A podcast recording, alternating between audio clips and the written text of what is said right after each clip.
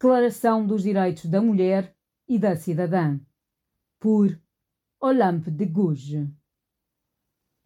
As mães, filhas e irmãs, representantes da nação, ordenam ser constituídas em Assembleia Nacional.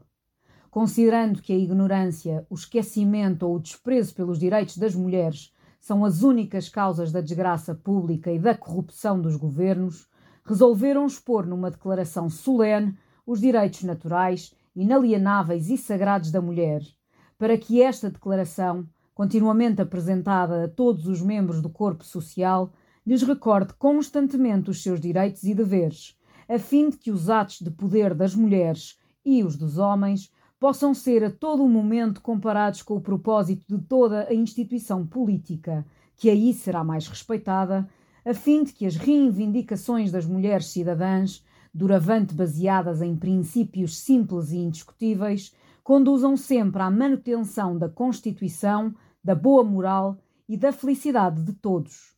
Consequentemente, o sexo superior na beleza como na coragem, no sofrimento materno, reconhece e declara, na presença e sob os auspícios do Ser Supremo, os seguintes direitos da mulher e da cidadã.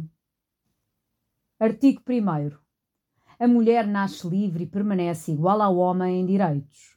As distinções sociais só podem ser baseadas no bem comum. Artigo 2. O objetivo de todas as associações políticas é a preservação dos direitos naturais e imprescindíveis da mulher e do homem. Estes direitos são a liberdade, a propriedade, a segurança e, acima de tudo, a resistência à opressão. Artigo 3. O princípio de toda a soberania reside essencialmente na nação, que é apenas a união da mulher e do homem. Nenhum corpo, nenhum indivíduo pode exercer qualquer autoridade que não emane expressamente dela. Artigo 4. A liberdade e a justiça consistem em restituir tudo o que pertence aos outros. Assim, o exercício dos direitos naturais das mulheres é limitado apenas pela tirania perpétua que os homens lhes impõem. Estes limites devem ser reformados pelas leis da natureza e da razão. Artigo 5. As leis da natureza e da razão proíbem todas as ações prejudiciais à sociedade. O que não for proibido por estas leis sábias e divinas não pode ser impedido, e ninguém pode ser obrigado a fazer o que elas não ordenam. Artigo 6. A lei deve ser a expressão da vontade geral. Todas as cidadãs e cidadãos devem participar pessoalmente ou através dos seus representantes, na sua formação. Ela deve ser a mesma para todos. Todos, cidadãs e cidadãos, sendo iguais aos olhos da lei, devem ser igualmente elegíveis para todas as dignidades, lugares e cargos públicos, de acordo com as suas capacidades e sem quaisquer distinções além das suas virtudes e dos seus talentos. Artigo 7. Nenhuma mulher está excluída, é acusada, presa e detida nos casos determinados na lei. As mulheres obedecem, como os homens, a esta lei rigorosa. Artigo 8. A lei deve estabelecer apenas as sanções estrita e claramente necessárias, e ninguém pode ser punido, a não ser em virtude de uma lei estabelecida e promulgada antes da infração e legalmente aplicável às mulheres. Artigo 9. A lei será rigorosamente aplicada no caso de a mulher ser declarada culpada. Artigo 10. Ninguém poderá ser perturbado por causa das suas opiniões. A mulher tem o direito de subir ao cadafalso, deverá também ter o direito de subir à tribuna, desde que as suas manifestações não perturbem a ordem pública estabelecida na lei. Artigo 11.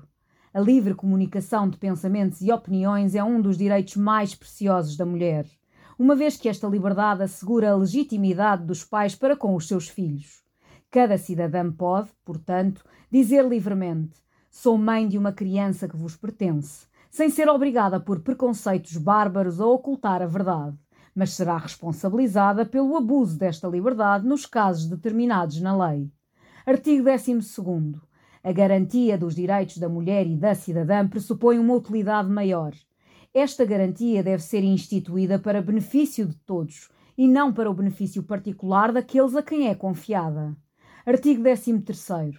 As contribuições da mulher e do homem para a manutenção da força pública e para as despesas de administração são iguais.